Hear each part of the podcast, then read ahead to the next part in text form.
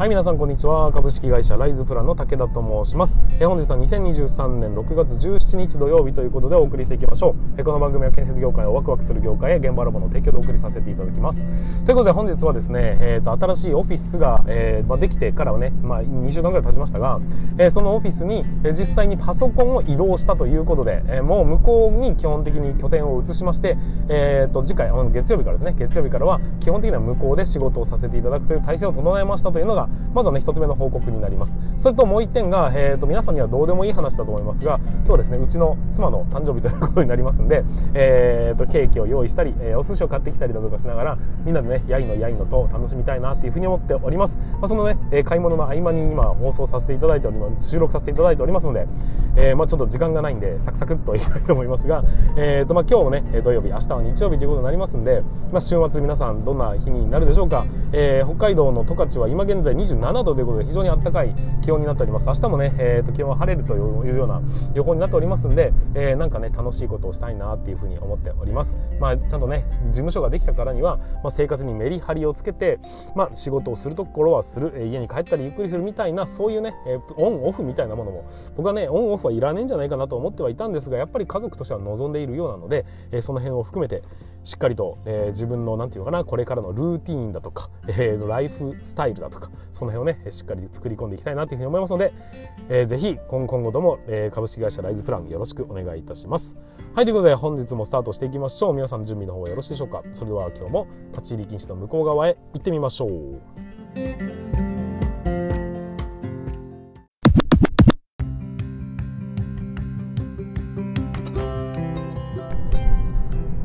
はい、ということで改めましてこんにちは。ライズプランの武田と申します。建設業を持ち上げて楽しい仕事にするために YouTube チャンネル建設業を持ち上げる TV を運営したり、現場ラボというサイトでは若手の育成、働き方改革のサポートをしたりしております。ということで本日も本題の進む方に進めていきますが、今日の本題は何かと言いますと、えーと、なぜ先輩の言うことを聞かなければいけないのかについてお話をさせていただきたいというふうに思っております。まあ、簡単に、えー、言っていますが、意外とね、深い内容の話になりますので、ぜひ最後までご視聴いただければと思います。はい、この番組は建設業界の様々な話題や部下育成の話、働き方改革の取り組み、仕事力を上げる考え方などなど、車で運転する時間を使ってお送りさせていただいております。なので、多少の雑音につきましてはご容赦いただきたいというふうに思っております。はい、ということで進めていきましょう。今日ね、今ね、7割ぐらい喋ったのを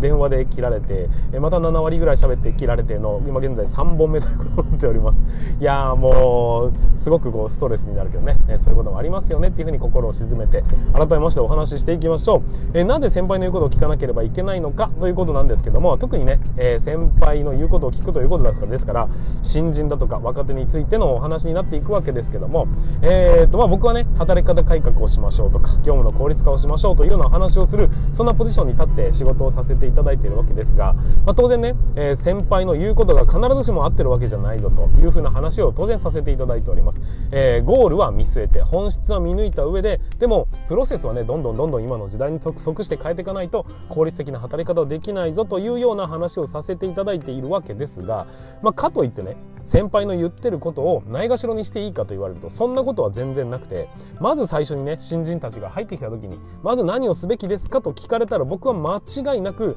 それは先輩の言うことを聞いて早く吸収しなさいというふうに答えます。ここには意外と深いわけがありましてなぜ先輩の言うことを聞かなければいけないのかかったりなとなんで俺こんなことやんなきゃいけねえんだよというふうに思う場面もたくさんあると思うんですがでもやっぱりね先輩たちの言うことというのは、えー、しっかりと聞かなければいけないというふうに僕は思うんです。それはなぜなのか。それはですね先輩たちの辿ってきた道筋を、えー、ちょっとね遡っていただけるとなんとなく見えてくると思いますのでちょっと遡ってみたいと思います。皆さんに、えー、指示を出してくれる先輩たちは一体どういうふうなプロセスで今のポジションについてるのかっていうことを考えていくと先輩たちはえっ、ー、と何ですかね入社した瞬間から先輩だったわけじゃないですよね。当然入社した時には、えーと、新人だったわけです、えーと、非常に尊敬している上司がいるかもしれませんがその人だって入社した時のは新人で何もわからなかった状態だったはずなんです。だけどいろんな失敗だとか怒られたりだとかまあ当然ね成功する体験だとかを踏まえた上で、えーと長い年月をかけていろんな経験値を踏んだ結果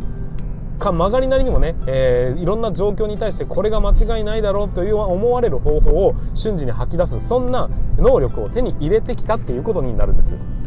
これが、え、先輩たちの辿ってきた道だということになります。で、今ではどうなってるかというと、えー、後輩たちに対して、よし、まずはこれをやれっていうふうに言ってくれるわけです。その言ってくれる内容っていうものは、果たして合ってんのか間違ってんのか皆さんはね受け取り側はまだわからない皆さんにとってみるとんなことやったって意味がねえだろって思うようなことでも先輩はこれをまずやれというふうに言ってくれているはずなんです。それを言うことを聞かなければいけないと言ってるゆえんはなぜかというと先輩たちだってたくさんの失敗をしてきたからなんです。考えてみてください。後輩たちまあ皆さん新人たちがね、えーまず先輩たちの言うことを聞いてなんで俺がって思ってるかもしれないがでもその先輩たちがこれをやれと言ってるその指示っていうのはどういうプロセスで生まれてきたのかっていうと結局はたくさんの失敗だとか、えー、たくさん怒られる経験だとかもしくはうまくいった経験によって最終的に吐き出された一番スリムな方法を後輩たちにこれをやれという一言の指示だけで終わらせてるっていうのって分かりますかね？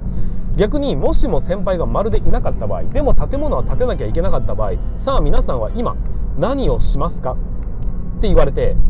答え出ます意外とね具体的な答えっていうのは何も出てこないはずなんです。だって皆さんまだ全然分かってないからなんですよ。これはねしょうがない話ではあるんですけどももしも皆さんがやるとしたらもう試行錯誤するしかないんです。やってみて失敗して。やってみて怒られて。やってみてあ意外とうまくいくかもっていう方法で前に進んでみて。でもやっぱりなんか間違ってたから戻されてみたいなことを延々と繰り返していく毎日をこれから過ごすことになると思います。万が一後輩がじゃあ先輩がいなかった場合ですよ。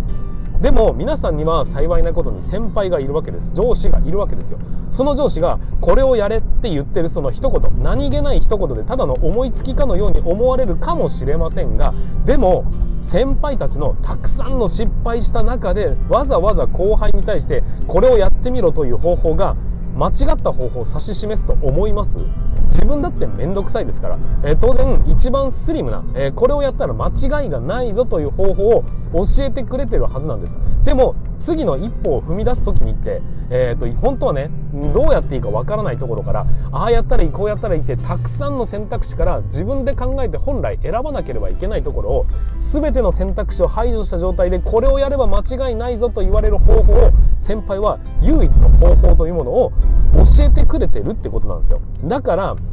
皆さんは、先輩の言うことをしっかりと聞くっていうこと。これは一番、えーと、たくさんの間違いがある中から最も最適解。最適なんだと思われる先輩が最適なんだと今までの経験が言ってるその回をこれをやれというふうにズバッと言ってくれているので大きなミスのない方法っていうものをこう先輩は教えてくれてるんだっていうことになるんですよ、まあ、理屈としてね。でも、えー、受け取り側はだからといってですよ。頭を一切使わずにあこれ、ま、間違ってないんだな。じゃあ終わりましたって言ってやるんじゃなくて皆さんが受け取り側の教えられる側は何を考えるべきかというとなぜ先輩はこのタイミングでこれをやれと俺に言ってきたんだろうか私私に言ってきたんだろうかっていうところをしっかりと考えなければいけないっていうことになるんです。じゃないとこれしかと正しい道はないんだというふうに錯覚してしまって違うパターンが出てきた時にパニックになってしまうからなんです。僕らが、えー、教えられる僕らが、えー、考えなければいけないのはそのタイミングで先輩が言った理由の部分であってこれが正解なんだなっていうこの場面にはこれっていう、うんと、唯一の正解だというふうに思わない思ってはいけないっていうことです。それ以外の選択肢ってどんなものがあってなぜそれを選ぶ選ぶことはなかったのかっていうところをしっかりと考えることによって成長っていうのは早くなりますしせん、うんと、そのなんていうか違う場面が来た時にも応用が効くっていうことになるんです。改めて言いますが、えー、先輩たちの、うんと、一言指示というものは多くの間違いを、えー、排除してくれて僕らに正解を指し示してくれているっていうことになりますんでやっぱり後輩たちが一番最初にやるべきことは何かっていうと先輩にやれと言われたその指示をまずは実直にこなしていくっていうことだと思います。でもそれと同時に本当大切なことっていうのは何かというと、えー、それがなぜなのかっていうところを考えること。この2点をね守っていただければおそらく周りとは比そうなんうの比にならないほど、えー、大きな差をつけて成長していくことができると思います。言われと言われたことだけやるのではなくてただ自分だけで考えるのではなく言われたことをやるのと同時になぜそうなのかを同時に考えていくこの2つの要素が組み合わさって初めて、えー、成長というのは早まるんじゃないかなというふうに思っております。ということで今回はねちょっとサクッといきましたが、えーと先輩の言うことはなぜ聞かなければいけないのかその辺についてお話をさせていただきました。是非、え今後のねえーと